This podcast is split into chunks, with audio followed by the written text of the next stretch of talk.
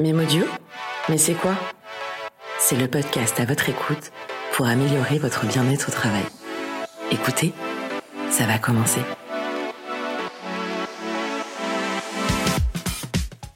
Bonjour à toutes et à tous, je suis ravie de vous retrouver pour ce nouvel épisode de Mémodio. Dans ce podcast, comme vous le savez, on aborde des sujets en lien avec votre vie professionnelle tout en vous apportant des solutions pour améliorer votre qualité de vie au travail. Chez Prévia, nous sommes convaincus que l'inclusivité fait partie des nombreuses thématiques jouant sur le bien-être au travail. Et c'est pour cela qu'aujourd'hui, nous souhaitons mettre en lumière un sujet qui nous tient particulièrement à cœur, la transidentité dans le monde du travail.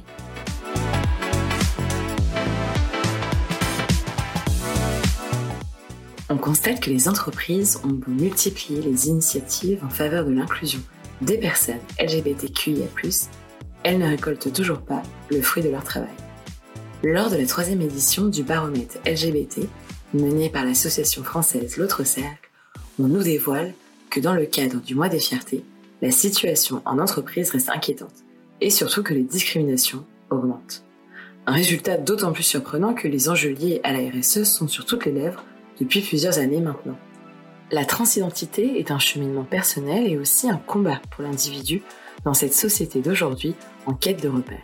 On se rend compte des avancées sociales et que la place des personnes transidentitaires soit de plus en plus reconnue, mais cela reste un parcours long et difficile. Nous avons donc décidé d'ouvrir le dialogue avec notre duo d'experts Prévia afin de comprendre et d'accompagner les personnes transgenres ainsi que leur entourage dans le monde de l'entreprise. Tout au long de cet épisode, Isabelle et Mathieu échangeront et vous apporteront leurs conseils. Bonjour à vous deux et merci d'être parmi nous pour nous accompagner autour de ce sujet. Bonjour Clémence, bonjour Mathieu, bonjour à toutes et tous. Je suis le docteur Isabelle Acker, médecin coordinatrice chez Prévia. Bonjour à toutes et tous, Mathieu, chargé de prévention santé et QVCT chez Prévia. Et oui, nous sommes en juin et vous le savez peut-être, il s'agit du mois des fiertés, ou à l'international Pride Month. C'est devenu le, mois symbole d'un mouvement qui lutte contre toutes les formes de discrimination envers les personnes LGBTQIA+. Vous commencez à bien connaître l'acronyme LGBTQIA+. Il regroupe les termes lesbienne, gay, bi, trans, queer, intersexe, asexuel et plus. Nous vous proposons aujourd'hui un focus sur la lettre T, à savoir la transidentité, parce que ce sujet, même s'il est de plus en plus connu du grand public, reste malheureusement trop souvent source d'incompréhension ou de préjugés. Eh bien, c'est parti pour démarrer tous ensemble cet épisode.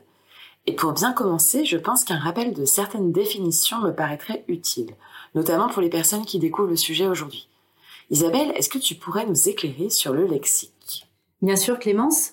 On parle de personnes trans ou transgenres pour un individu dont le genre ressenti ne correspond pas à celui qui lui a été assigné à la naissance. Pour être bien clair, un homme trans, c'est un homme, une personne dont l'identité de genre est masculine et qui a été assignée femme à la naissance. Une femme trans, c'est une femme, une personne dont l'identité de genre est féminine, qui a été assignée homme à la naissance. Et pour compléter ces deux définitions, je vais aussi vous expliquer le terme non binaire. C'est une personne qui ne se reconnaît ni exclusivement dans le genre féminin, ni exclusivement dans le genre masculin. On évite aussi d'utiliser le mot transsexuel. C'est un terme désuet et psychiatrisant. Pour bien comprendre notre podcast, je vous donne trois autres définitions importantes. La transition, c'est la période d'évolution physique, psychologique et sociale d'une personne trans. La transphobie, c'est l'ensemble des préjugés et discriminations dont sont victimes les personnes trans. Et le terme cisgenre ou juste cis, c'est utilisé pour décrire un individu qui n'est pas trans. Par exemple, une personne assignée homme à la naissance et dont l'identité de genre est masculine. Et pour aller plus loin, je vous conseille un guide qui a été très bien fait euh, sur les transidentités, élaboré par une association euh, basée à Marseille qui s'appelle euh, l'association Transat. ce guide a été fait en partenariat avec la DILCRA, c'est la délégation interministérielle à la lutte contre le racisme, l'antisémitisme et la haine anti-LGBT. Il est vraiment très bien écrit et permet de répondre à beaucoup d'interrogations sur le sujet de la transidentité. Quand on parle de transidentité, on parle aussi d'identité de genre. Mais qu'est-ce que cela veut dire? Eh Bien, le genre féminin ou masculin est une construction sociale. Il est attribué sur la base du sexe anatomique du nouveau-né et va ensuite conditionner la vie infantile de l'individu. Son éducation sera potentiellement différente s'il est un garçon ou une fille. Et même si nous sommes de plus en plus conscients de cette notion et vigilants, les stéréotypes ont la dent dure. Exemple, dans notre culture occidentale, cela ne choque plus de voir une petite fille habillée en pantalon. Par contre, un petit garçon qui souhaiterait porter des robes sera plus facilement jugé et interdit de le faire. En dépit de cette pression sociale potentielle, ce qu'il faut bien comprendre, c'est que l'identité de genre relève exclusivement de l'autodétermination, c'est donc l'individu lui-même qui s'identifie. Pour être une personne trans, il suffit donc de ne pas s'identifier au genre qui a été assigné à la naissance. Il est important de préciser que cette autodétermination peut se suffire à elle-même, sans nécessairement impliquer de changements administratifs ou corporels, pas de schéma type donc, chacun le vivant différemment. Et pour rebondir sur ce que tu viens de dire Mathieu, je pense que donner quelques chiffres pourrait nous aider à poser le sujet. Il me semble qu'Isabelle, tu en as trouvé des intéressants. Oui, même si on évoque un peu plus la transidentité dans les médias aujourd'hui, elle n'a pourtant rien de récent et n'est pas une mode. Les personnes trans sont simplement plus visibles grâce à une meilleure acceptation par la société. Eh bien oui, c'est comme les gauchers, ils et elles ont toujours existé, même quand la société les contrariait. Alors cette évolution est positive, mais il a fallu tout de même attendre 2018 pour que l'OMS retire la transidentité du DSM. C'est la classification médicale des maladies psychiatriques. On ne dispose pas de chiffres très précis, mais plusieurs études, notamment menées par la Fondation Jean Jaurès et la DILCRA, sont parues courant 2019. La proportion de personnes trans se situerait entre 0,1 et 2 et par comparaison, les 2% sont équivalents à la population de personnes rousses dans le monde. Puisque nous en sommes aux chiffres, on ne saurait faire l'impasse sur ceux liés à la violence envers les personnes LGBT+. En effet, 3790 actes anti-LGBT+, ont été enregistrés par les services de police et de gendarmerie en 2021, soit une hausse de 28% par rapport à 2020, d'après le service statistique ministériel de la sécurité intérieure. On peut noter, parmi ces actes, principalement des diffamations ou injures, pouvant aller jusqu'aux atteintes physiques, et leur nombre ne cesse d'augmenter.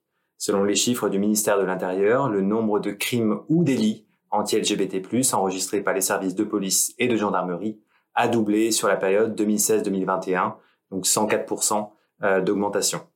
Ces chiffres, déjà alarmants, ne pourraient donc constituer que la partie immergée de l'iceberg, certaines victimes n'osant malheureusement pas toujours porter plainte. Il nous paraissait évident de vous donner ces chiffres pour une prise de conscience collective et ainsi mieux lutter contre les discriminations à l'égard des personnes LGBT+. Bon, au moins, le cadre est posé. Mais je pense que ça permet quand même, ou peut-être, à nos auditeurs de mieux comprendre le contexte grâce à tous ces éléments euh, qu'on vient d'entendre. J'aimerais qu'à présent, on revienne sur le sujet de la transidentité et plus particulièrement sur la gestion administrative. Isabelle, est-ce que tu peux nous en dire plus? En gros, il faut retenir deux choses. Un, la transidentité n'impose pas obligatoirement de changement administratif. Et deux, pour la personne trans qui souhaite le faire, la loi a été simplifiée en 2016, euh, à la fois pour le changement de prénom et le changement de mention sexe. Donc, euh, pour être plus précis, je vais vous citer l'article 60 du Code civil. Toute personne peut demander à l'officier de l'état civil à changer de prénom. La demande est remise à l'officier de l'état civil du lieu de résidence ou du lieu où l'acte de naissance a été dressé et le délai moyen observé est d'environ six mois après dépôt de la demande euh, à votre mairie. Et donc en parallèle, depuis 2016, il n'est plus nécessaire de fournir des justificatifs médicaux dans le cadre d'une demande de changement de la mention sexe sur ses papiers d'identité. Et là, la demande est faite par requête au tribunal de votre lieu de résidence ou de votre lieu de naissance, avec cette fois-ci un délai de traitement d'environ un an et demi. C'est quand même un parcours administratif long et fastidieux. C'est clair, hein. vous devez démontrer que la mention de votre sexe dans les actes de l'état civil ne correspond pas à celui sous lequel vous vous présentez et sous lequel vous êtes connu. vous devez apporter la preuve par tout moyen, que ce soit des témoignages de proches, photographies, documents, attestations médicales, etc. Et un seul fait ne suffit pas. Vous devez indiquer plusieurs faits pour prouver que votre sexe social ne correspond pas à votre sexe juridique. Et je vous passe tous les détails de changements administratifs pour les papiers d'identité auprès de la sécurité sociale, les diplômes. C'est une charge mentale énorme. Et sans parler du fait que ce parcours peut être vécu comme une véritable intrusion dans l'intimité de la personne trans. Il faut l'avoir à l'esprit. Et tu fais bien de nous préciser que cette vague administrative n'est pas de sous-repos. Et suite à ça, j'aimerais à présent que l'on parle de la transition et qu'on comprenne en quoi ça consiste exactement. Eh bien, chaque parcours est différent.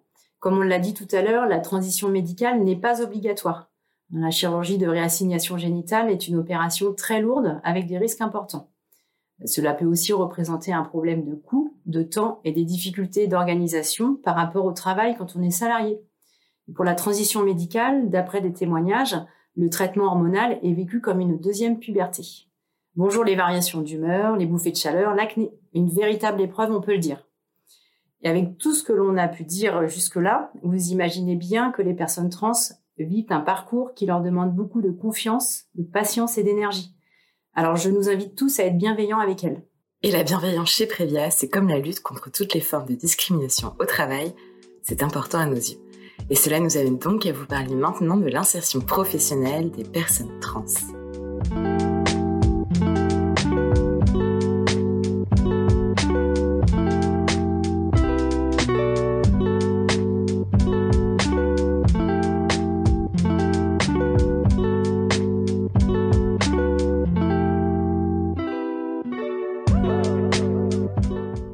Dans cette première moitié d'épisode, Isabelle et Mathieu vous ont aidé à comprendre le contexte général des personnes trans.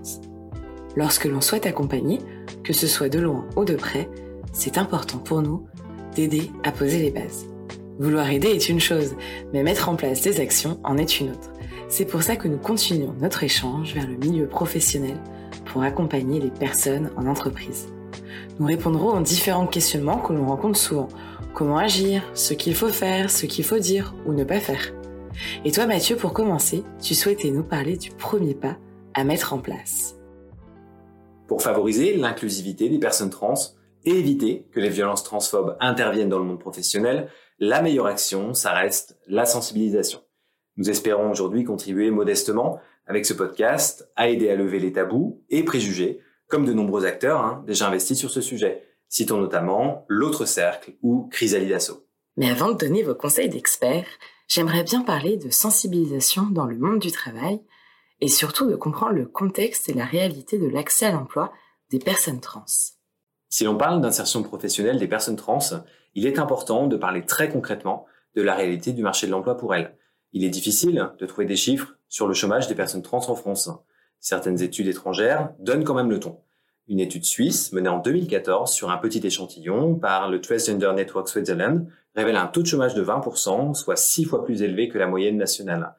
Aux États-Unis, une étude quant à elle réalisée en 2015 par le National Center for Transgender Equality indique que le taux de chômage des personnes transgenres serait deux fois plus élevé que celui de la moyenne américaine. Un travail de fond sur ce sujet est plus que jamais nécessaire.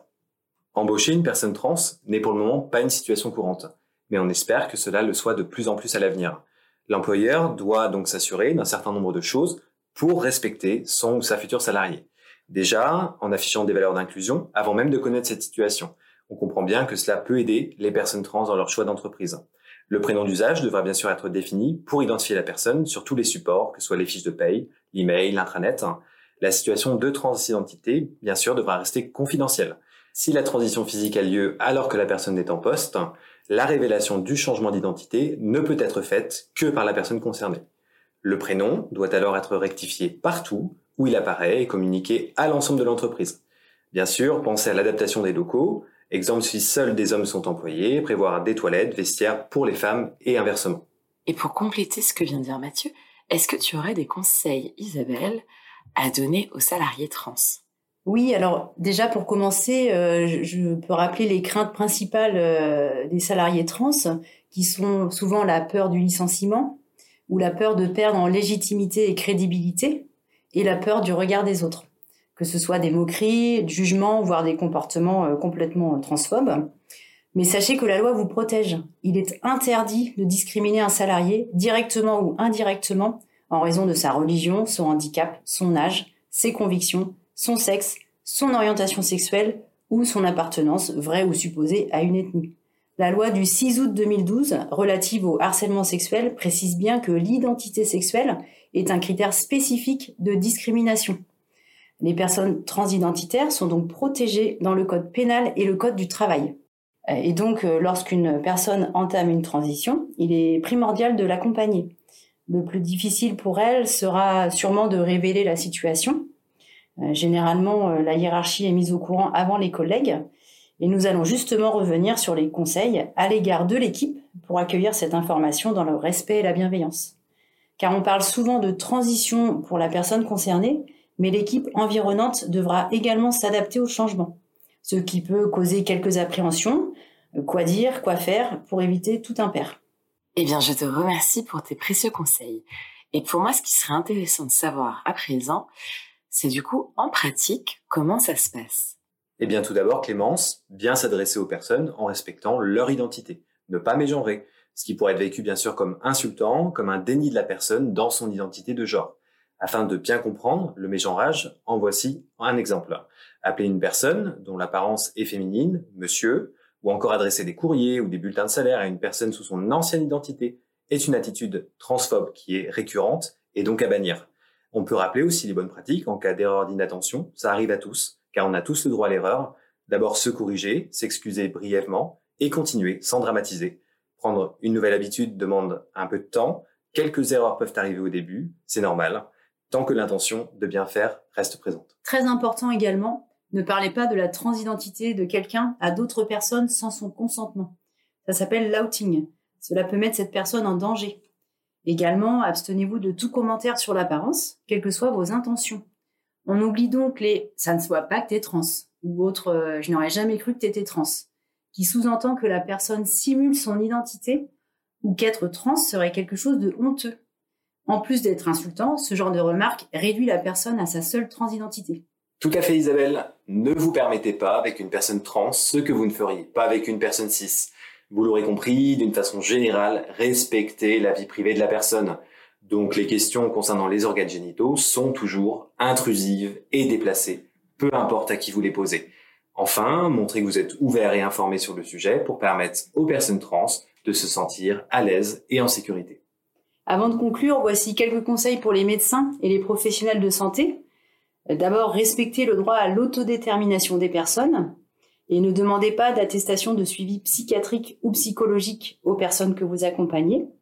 Et à l'attention euh, du personnel administratif, pour la communication et les formulaires, commencez par demander aux personnes par quel prénom et civilité elles souhaitent être appelées. Et d'une manière générale, encore une fois, informez-vous si vous ne savez pas.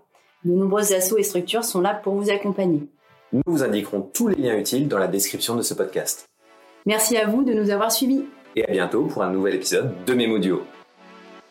Nous clôturons donc le mois des fiertés avec cet épisode. Une nouvelle fois, je remercie notre duo d'experts Prévia pour leur implication autour de ce projet. Je tiens également à remercier le regard bienveillant et les conseils de notre équipe durant la préparation de ce podcast. Ça nous tenait à cœur de donner des éléments d'information sur ce sujet parce que pour les personnes concernées, c'est important qu'elles se sentent visibles et considérées. Le bien-être passe par le respect mutuel et la bienveillance sans jugement. Quand on comprend mieux les personnes qui nous entourent, cela facilite la communication et évite toute forme d'isolement. J'espère que nous vous avons donc aidé à poser des mots sur vos mots. Je vous donne rendez-vous pour notre prochain épisode pour continuer de vous éclairer autour des thématiques afin d'améliorer votre qualité de vie au travail. À très bientôt sur Memo Duo.